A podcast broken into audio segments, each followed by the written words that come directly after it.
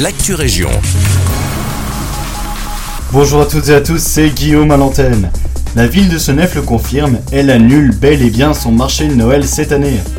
En raison de la situation sanitaire actuelle et de la propagation de l'épidémie de coronavirus, le collège communal a décidé d'annuler l'organisation du marché prévu lors du week-end du 11 au 13 décembre prochain. La priorité aujourd'hui est de protéger au maximum la santé et la sécurité de tous. Des travaux de sécurisation de la circulation sont en cours chaussée d'Alsemberg à Braine-l'Alleud. Plusieurs chantiers visent à sécuriser la circulation routière au rattachement des rues des quartiers Sept-Fontaines et Clairbois. Plus précisément à hauteur de l'avenue des Muguets et de la Drève des Pins. À certains endroits, des îlots directionnels seront installés afin de canaliser le trafic et sécuriser la traversée piétonne. À d'autres, des bordures seront installées et l'éclairage public sera lui renforcé. Actuellement, vous n'avez rien à craindre, aucune interdiction de circulation n'est en vigueur. Vous le savez déjà, les maternelles, les primaires et les secondaires ont droit à une semaine de vacances supplémentaires. Les infrastructures d'accueil qui proposent des stages ou des garderies ont donc fonctionné une semaine de plus.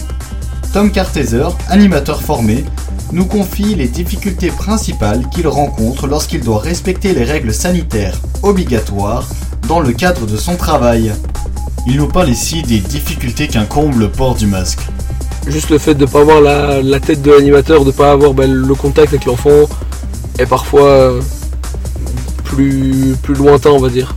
C'est à l'animateur aussi de, bah, de, changer ses techniques et de s'adapter pour que, pour que ça se passe euh, tout aussi bien pour l'enfant donc euh, ce sera plus alors avec la voix, etc. Parce que bah, c'est pas possible pour l'enfant de, se repérer par rapport au visage de, l'animateur. En tant qu'animateur, il doit aussi faire respecter ses règles aux enfants. Il nous en dit un peu plus quant au comportement des enfants face à celles-ci. Justement, pour ce côté-là, euh, il y a certains enfants qui font quand même beaucoup attention, qui essayent parfois de se mettre à distance, de pas tout ça, mais dans la plupart des cas, justement, que, bah, ce qu'on constate, c'est que bah, quand même les enfants restent quand même proches, euh, bah, se font parfois des câlins, surtout les plus jeunes. Et euh, que donc globalement, euh, ils ont pas plus peur que ça entre eux. on va dire qu'ils respectent pas autant les règles de distanciation, tout ça, que, que les plus grands. Ça c'est sûr. C'est tout pour l'actu région. Il me reste à vous souhaiter une belle journée.